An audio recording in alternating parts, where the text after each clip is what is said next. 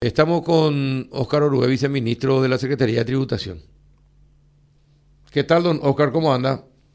Buen día, Carlos. Buen día para Gianluca, también para...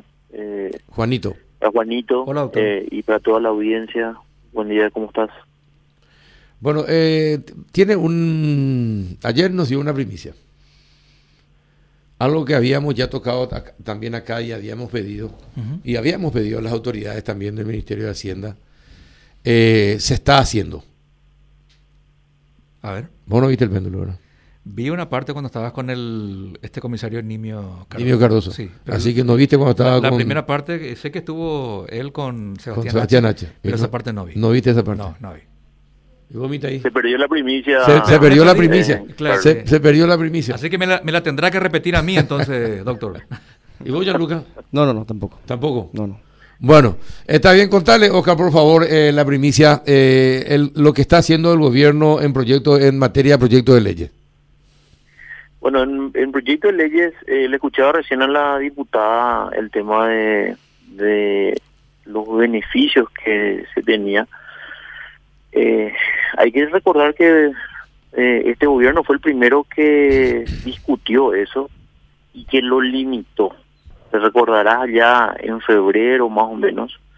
A mí me tocó estar como ministro sustituto cuando el doctor Benigno había viajado y me tocó tener que discutir con los sindicatos, ¿verdad? En ese momento nosotros habíamos establecido un límite eh, de los beneficios que nosotros pensábamos que eran excesivos.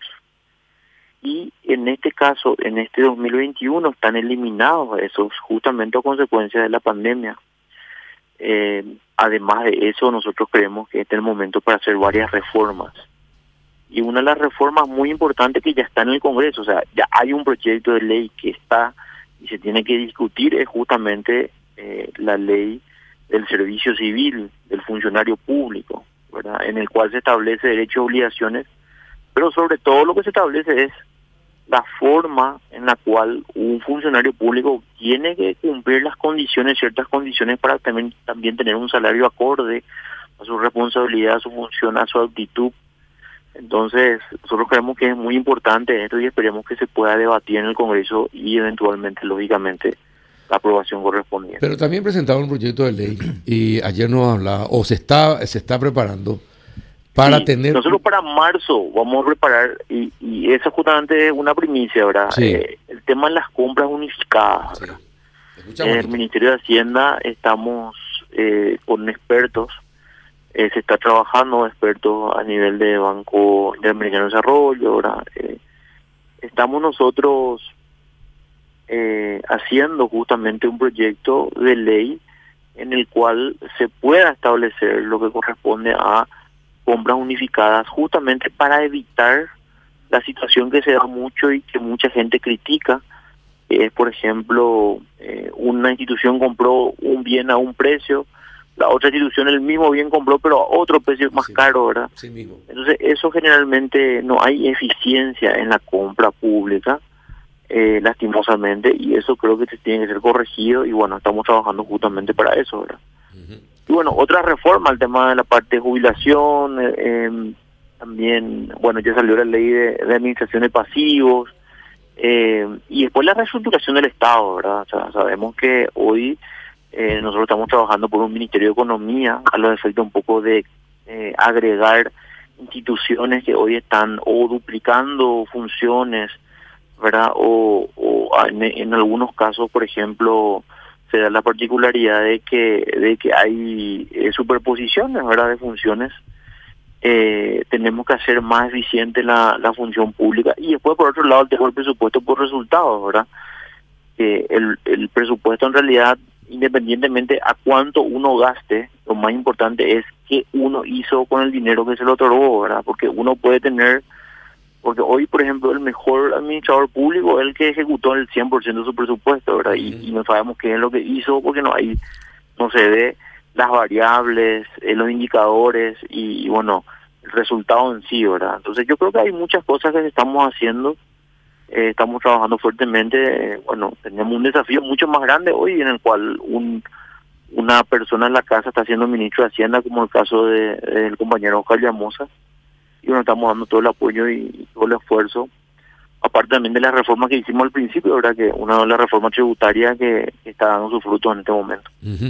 Ahora, eh, Juanito, el, el tema del, de las compras unificadas, tener una institución que se encargue de las compras del Estado, es genial porque te va a eliminar, te van a eliminar todos esos cupos políticos que hay, que están en las instituciones del Ejecutivo y de todas las instituciones del Estado, eh, y que son, eh, a ver, verdaderos focos eh, para que los políticos metan plata en sus bolsillos.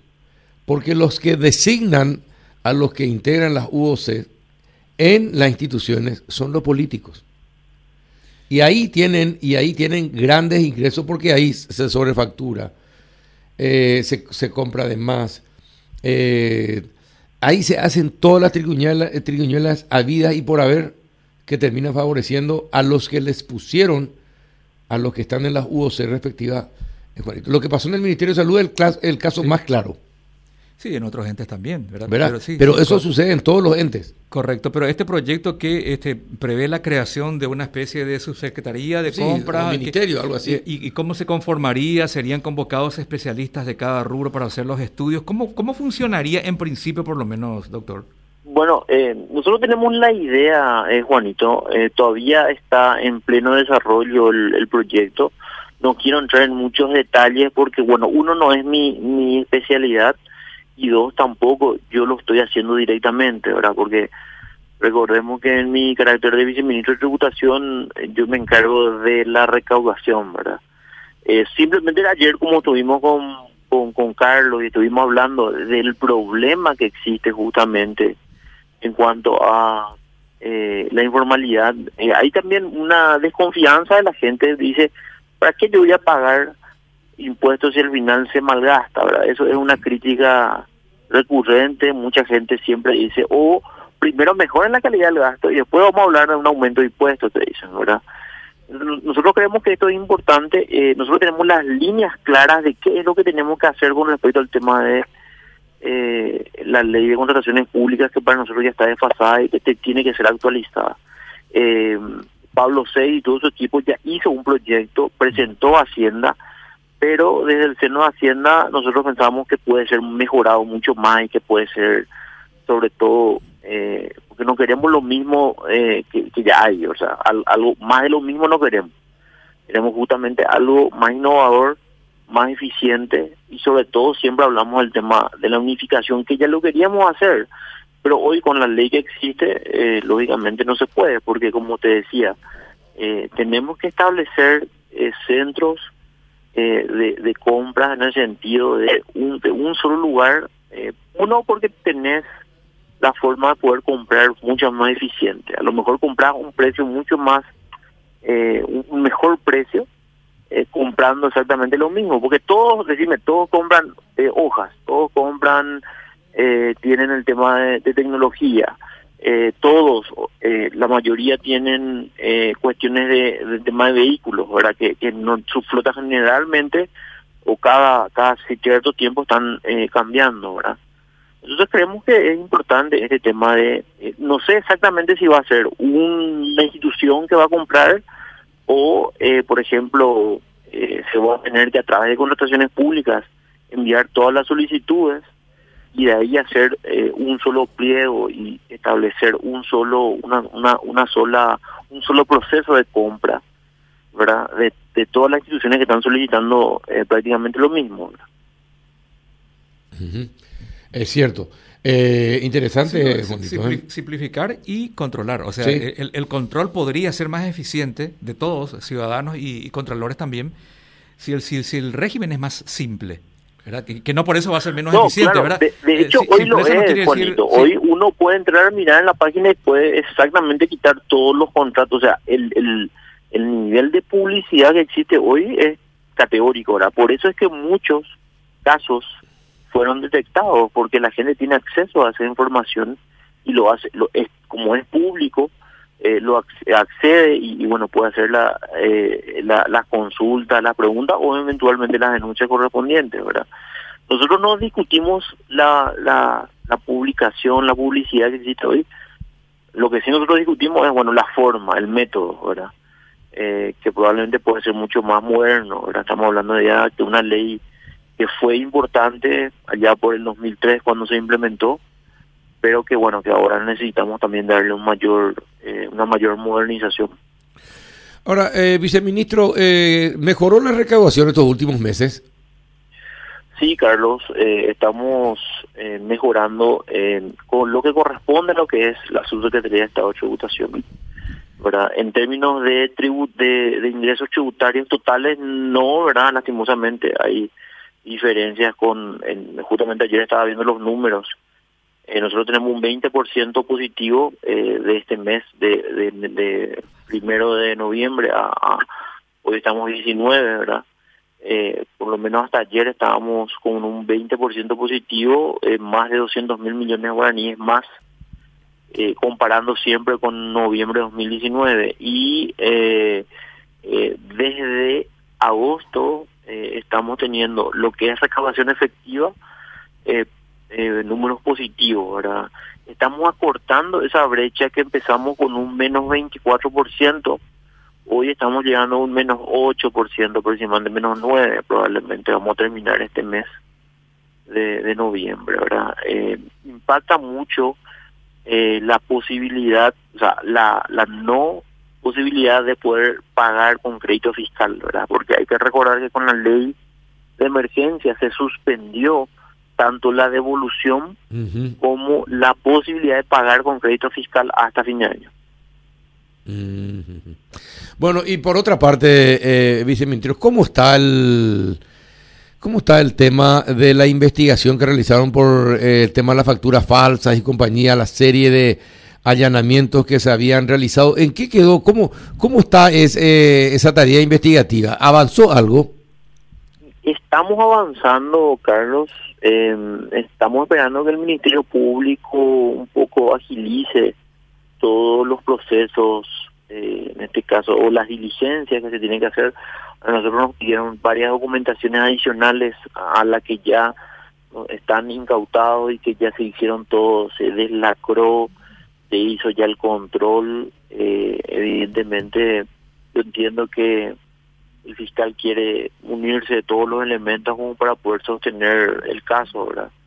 Pero creo que también está pasando el tiempo y se presta también a muchas situaciones, ¿verdad? Sí, sí, sí. Eh, eh, muchos ya se acercaron, están solucionando, entre comillas, su, su situación, pero eso no obsta de la responsabilidad penal, ¿verdad? Claro. Eh, yo creo que muchos rectificaron al enterarse de que, de que estaban dentro de esa lista o, o cuando se dio publicidad eh, muchos sabiendo de esa situación se acercaron a rectificar, rectificaron, pagaron en algunos casos, eh, no en todos, pero pero igual el hecho existió y yo creo que eso tiene que ser penado, ¿verdad? o por lo menos tiene que ser eh, eh, imputado y lógicamente después discutido en la en sede jurisdiccional. Eh, bueno, eh, yo por lo menos la semana pasada hablé con el con el fiscal y él prometía que eh, ni bien tenía toda la documentación, ya, ya iba a imputar, ¿verdad? Así estamos esperando eso. ¿Quién es el fiscal? Eh, Juan Ledesma. Juan Ledesma. El fiscal es, sí, Juan Ledesma, ah. y, y, estamos esperando que lo haga, Carlos, ¿verdad? eh, yo tengo esperanza de que eso se pueda hacer, eh, y sobre todo porque tenemos que no solamente eh, mostrar una señal como, como Estado, ¿verdad? Como país, sino que principalmente tenemos que eh, establecer las condiciones como para que la gente sepa que haciendo algo de, ese tipo va a tener sus consecuencias, ¿verdad? Y que y como como país serio que somos o que queremos ser, tenemos que justamente accionar respecto a estas situaciones, ¿verdad? eh, nosotros hicimos un gran esfuerzo, un gran trabajo desde todo el equipo eh, de inteligencia y de fiscalización de tributación. Aparte de que hay un gran, gran eh, una gran calidad de profesionalismo de, la secretaría, no, eh, yo solamente doy la cara, ¿verdad? Pero, pero detrás mío hay más de mil personas que están haciendo todo el esfuerzo y, creo que es importante que, se pueda llevar a buen puerto respecto a eso, ¿verdad? Nosotros estamos haciendo, ayer te comentaba eh, el, la resolución que había firmado el día de ayer respecto a eh, los controles que vamos a hacer a los clubes de fútbol de primera división también, ¿verdad? Sí, sí, sí. Eh, entonces... Eh, Van a ser agentes de retención. ¿Perdón? Van a ser agentes de retención los clubes de fútbol. Exactamente, porque vemos unos movimientos muy importantes de dinero. Si bien el club no tiene fines de lucro, no obstante, nos parece que por el movimiento de dinero que manejan, al momento de abonar y al momento de estar haciendo pagos, nos parece que tienen que, más por el tema de recaudación, para nosotros un sistema de control las retenciones, ¿verdad? O sea, la, que sea agente de retención. Aparte establecimos también resoluciones de agente de retención sobre el sector agrícola eh, y pecuario, ¿verdad? Eh, la agro, las empresas agro también establecimos esta semana resoluciones sobre eso. Y bueno, eh, creo que es importante el paso que estamos dando, los controles, más ahora que ya fueron sancionadas las leyes que estaban ya que discutimos muchísimo con tanto con senadores y diputados, muchos no estaban de acuerdo. Bueno, pero gracias a Dios hoy también ya, ya está sancionada la ley de transparencia estándares internacionales y en este caso la aprobación del convenio internacional de asistencia mutua entre países, ¿verdad? Eh, damos un paso trascendental para la transparencia y la lucha directa contra la evasión y, eh, en este caso, los delitos transnacionales. Perfecto. Muy bien. Eh, viceministro, muchísimas gracias por el tiempo. No, gracias Carlos, gracias también a Juanito, a, toda la a toda la gente que yo sé que mucha gente te escucha a la mañana y bueno, gracias también por la invitación, siempre eh, las veces que, hay varios temas que podamos debatir en el péndulo también eh, para nosotros es muy importante que, la gente sepa. Y bueno, el trabajo que estamos haciendo es el esfuerzo de, de todos, ahora sé que mucha gente apoya. Y bueno, y también decirle a la gente que, que, no, no tiene, que tiene escepticismo, que no, no cree mucho, bueno, que, que los números hoy nos están dando un poco la razón de todo lo que estuvimos haciendo, porque estamos en una situación muy complicada, por un lado pandemia, por otro lado implementación de la reforma tributaria, entonces bueno, eh, es importante que todos sepan esto.